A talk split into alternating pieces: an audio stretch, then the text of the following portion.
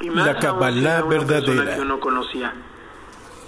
Es hermoso también esa unidad de ese espíritu. Shalom, shalom hermanos y hermanas. En Lucas 6:26 escrito está, ay de vosotros cuando todos los hombres hablen bien de vosotros, porque de la misma manera trataban sus padres a los falsos profetas. Yo he estado reflexionando mucho acerca de, pues esto de los grupos, de las enseñanzas, de los aprendizajes más bien que uno comparte. Y yo creo que es necesario puntualizar o recordar algo, mis amados hermanos, por hermanitos que tenemos nuevos y hermanitos que que no que no están siempre presentes.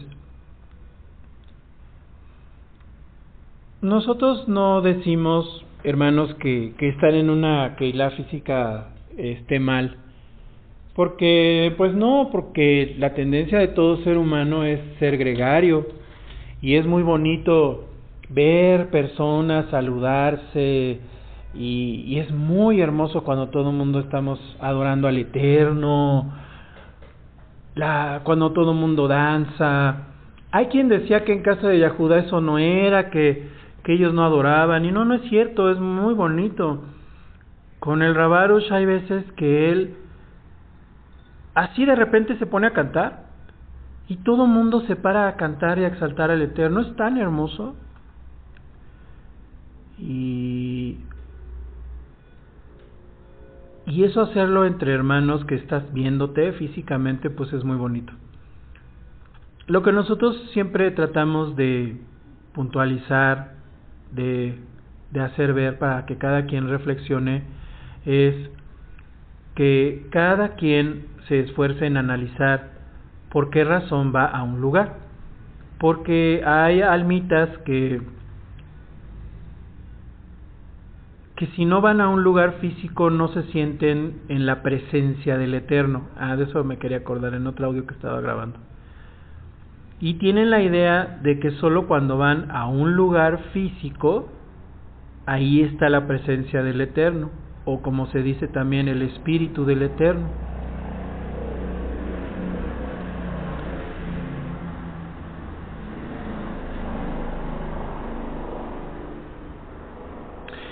Y pues esto no es correcto pensar. El espíritu es ese ánimo. Cuando tú vas a una fiesta, ¿cómo, ¿cómo te sientes? ¿Cuál es tu espíritu? Ah, pues tu espíritu es que desde unas semanas antes las mujercitas hermosas pues empiezan incluso a hacer una dieta para bajar porque ellas consideran que tienen que bajar un kilito, unos gramitos para que les quede ese bonito vestido que se van a poner. Ya empiezan a pensar y a ahorrar para arreglar su cabello de una forma bonita. Los varones pues están con el entusiasmo de, ver a, la, a los amigos, a la familia en un evento de mucha alegría. Y esa expectación es la que hace un espíritu. Ese es un espíritu que se está preparando para una gran fiesta. Y cuando tú llegas y es el día, uy, pues ese espíritu es todavía más más encendido y te da mucha alegría de que de que ese día ya llegó y que va a ser de gran alegría. Eso es el espíritu.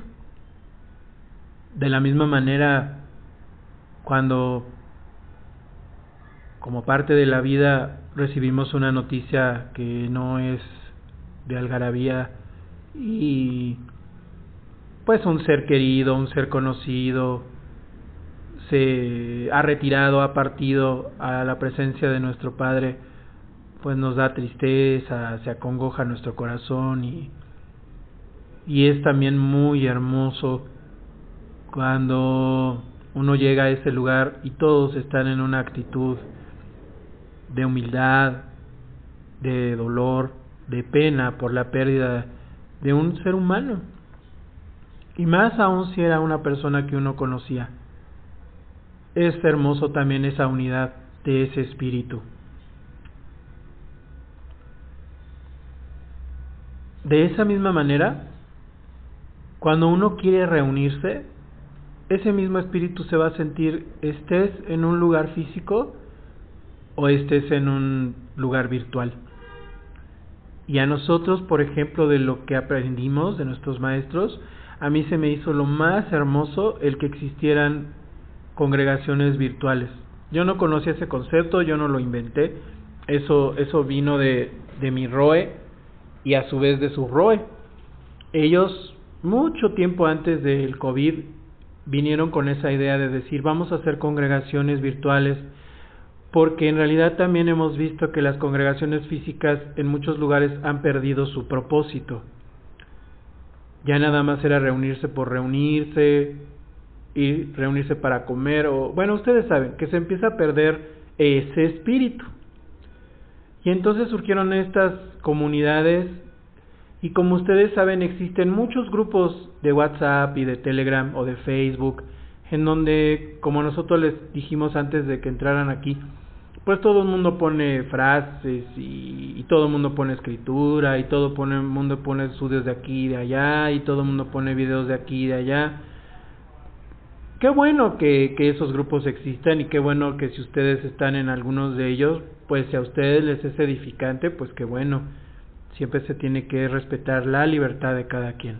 Qué feo es que no haya libertad.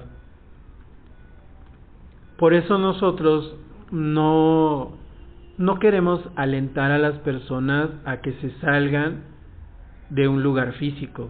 Si a ti te hace sentir bien y te está acercando al eterno, qué bonito. Porque en realidad todos queremos eso, todos queremos que, uy, pues por ejemplo aquí en el edificio donde vivimos sus servidores, qué bonito sería que todo el edificio siguiéramos al Mashiach, decimos mi, esposa y yo, ay, pues qué bonito sería en Shabbat, ¿no? Todos aquí los vecinos celebrando alaba, estudiando la palabra, pero bueno, pues no, el Abba todavía no llega a ese punto, ¿verdad? Eh, porque también tenemos que entender algo, mis amados. Eh, nosotros, por ejemplo, los que varios hermanos que pues que estamos en ese sentido solitos, a lo mejor nada más con nuestra esposa, con un hijo, con una hija, o que estás con tu familia pero ellos no quieren saber nada de la Torah, pues estás solito en ese sentido, solita. No crean que nosotros es lo que queremos. No, nosotros anhelamos que todos nuestros familiares carnales un día vengan en Shabbat y ay, todos nos gocemos tanto de adorar al Padre. Pero esas reuniones que antes o que la gente sigue haciendo los domingos, por ejemplo, porque dicen es que es cuando se reúne la familia y ves a los nietos correteando y al nuevo bebé y llegan con las esposas, llegan los primos, los sobrinos, los abuelitos, es algo tan bonito. Pero ahora a nosotros eso nos duele o nos causa lamento porque está ausente el Rey de la Gloria, está ausente el Mashiach, entonces pues es cuando nosotros pues no podemos convivir de esas cosas. Ahora que van a venir estas fiestas de, de fin de año, pues si nosotros hemos ya sido conscientes de seguir al Mashiach, no debemos de acudir con nuestras familias a celebrar Navidad Oye, pero es que es la reunión de la familia, pues sí, pero no debemos de hacerlo. Mucho menos Año Nuevo, ninguna de esas fiestas o el Halloween. Y debemos de entender que eso nos da tristeza, o sea, no es que nos dé gusto y no es que vamos a dedicarnos a atacarlos, porque ya entendimos que no se trata de eso, que eso lo único que hace es cerrar más a las personas quizás si el Aba nos orando nos da la oportunidad de decir algo, pues podemos decirlo. Oye, mira, es que la palabra está bonita sin necesidad de esas cosas. Aquí en México, bueno, se hace una una idolatría de veras tan grande de la muerte que es Miren hermanos, a nosotros no nos espanta ya las cosas porque si estamos en el Mashiach no nos deben espantar las cosas que son humanas. Simplemente se da una mezcla de congoja, de pena, de tristeza por el, por, por el Mashiach, porque decimos, es que, ¿cómo las personas celebran la muerte? ¿Cómo alguien puede celebrar la muerte? Porque dice nuestro Padre, yo soy, yo soy el creador de los vivos, no de los muertos. Y fíjense cómo se entiende más que decir yo soy Dios de vivos y no de muertos. No, yo soy el creador de los vivos, no de los muertos. Si todo nuestro objetivo es estar vivos eternamente, nosotros nos vamos a morir y no lo no tenemos la capacidad de entenderlo totalmente.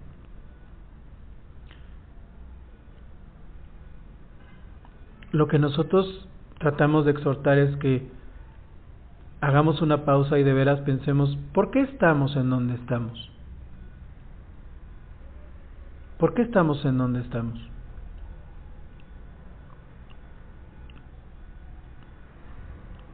Y entonces, si una persona se siente cobijada en, en una congregación física, porque pues su familia no quiere, su familia la ignora, y allá pues se alaba al Eterno, se habla de la palabra, y se ven hermanos y hermanas que también pues están como nosotros, pues qué alegría. O sea, ustedes no dejen de ir. Pero también todos consideremos el respeto que nos debemos tanto a las personas que sí que sí que sí están comprometidas en donde están de las personas que no. Porque ya no somos niños. La la palabra no nos va a hacer ningún efecto si nada más oímos. Pero por otra parte les recalco, no se puede obligar a nadie. No se puede forzar a nadie, porque lo único que hacemos es que pues más digan, ya ves, por eso la ley no me gusta, porque son puras cosas pesadas, son obligaciones, nunca lo voy a cumplir. Y es que no es eso, es que tenemos que empezar a esforzarnos y ser valientes y decir, ya, ahora sí voy a ser más constante donde yo estoy. Porque si no, mis amados, ¿saben qué? Nos estamos engañando nada más.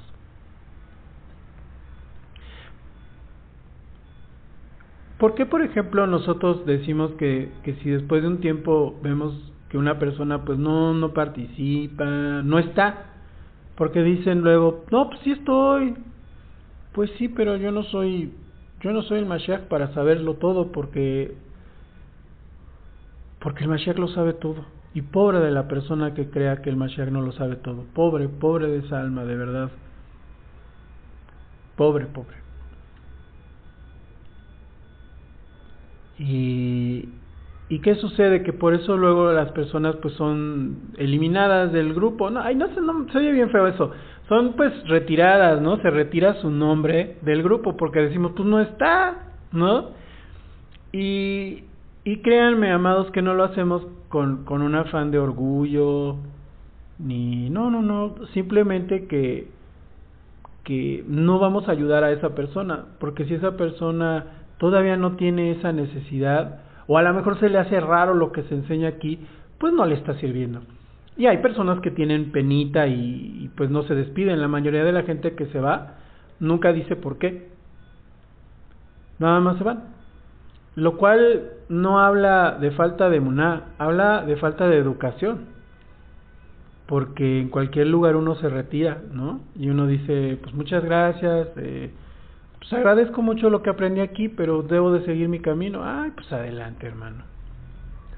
Y, y nosotros, después de un tiempo, eso es lo que hacemos, de retirar el nombre de alguna, de algún amado hermano, alguna amada hermana, porque hemos aprendido que,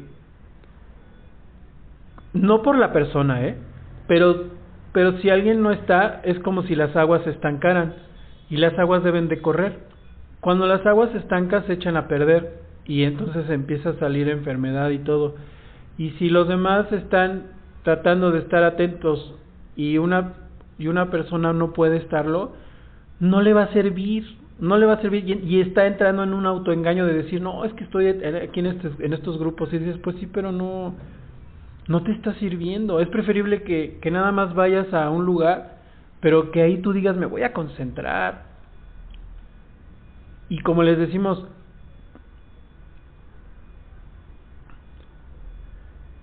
tomen lo que lo que puedan tomar, ¿no? Pero analicemos cada uno de nosotros dónde estamos parados. Eh, al final, de verdad, hermanos, que, cada quien donde quiera estar, pues debe de estar contento y debe de estar esforzado. Ese es un poco el espejismo de una congregación física, pero volvemos a repetir, no estamos nosotros en contra de eso, al contrario, qué bonito. Y se entiende, se entiende que no todo el mundo participe igual. De verdad, en una congregación física tú te das cuenta que hay mucha gente que nada más está por estar, que hay gente que son chismosos, que hay gente que hace todavía mucho daño. Y esas son esas cosas tan maravillosas del Abacadosh en el Mashiach que decía, pues es que yo vine por los enfermos. Y decimos, pero a ver, pero es que no se supone que ya nos arrepentimos. Pues sí, pero aún va a haber gente que va a sacar ahora otra zona que entonces los pastores tienen la responsabilidad de hallar y de platicar con esas personas o de dar una enseñanza o de compartir una enseñanza que esas personas despierte su ánimo y decir, hermanos, eh, despertemos, hermanos, recuerden que no hay que hacer la shonjara, hermanos, recuerden que no podemos estar pasivos en un lugar, decidan, ustedes piénsenlo, porque no muchas veces es tirarle indirectas a la gente, no, es que también no vas a evidenciar a la gente, ¿no? Y muchas veces ni siquiera es eso, ¿eh? Muchas veces resulta que el tema así salió y alguien se siente aludido. Y ahí los que comparten la palabra debemos, siendo roes o no, rabinos o no, pero el que comparte la palabra debe de tener su corazón tranquilo de que no lo esté haciendo por tirarle indirectas a nadie, porque ahí está feo, ahí, esa, ahí debemos de hacer teshuva porque al final cada quien tiene su libertad y hay que respetar. Al final cada quien tiene sus problemáticas y por eso no puede estar o no estar. Es difícil, hermanos. La verdad es que así es el camino del Eterno y yo por eso últimamente pues me he querido acordar mucho de esa palabra que no me acordaba de Lucas 6:26. Hay de vosotros cuando todos los hombres hablen bien de vosotros, porque de la misma manera trataban sus padres a los falsos profetas. Todo en el ave es bueno, todo en el ave es maravilloso eh, siempre vamos a estar los que tengamos que estar. Y los que, los que sientan que no, pues después de un tiempo, como dijimos, no se preocupen, pues retiramos su nombre ya, o sea, no, no hay ningún problema, no se sientan mal, nosotros pues, pues la verdad sí nos sentimos mal, porque algo, algo decimos que a lo mejor estamos haciendo nosotros equivocadamente, pero pues no sé, o sea, nosotros también seguiremos buscando alaba. Shalom.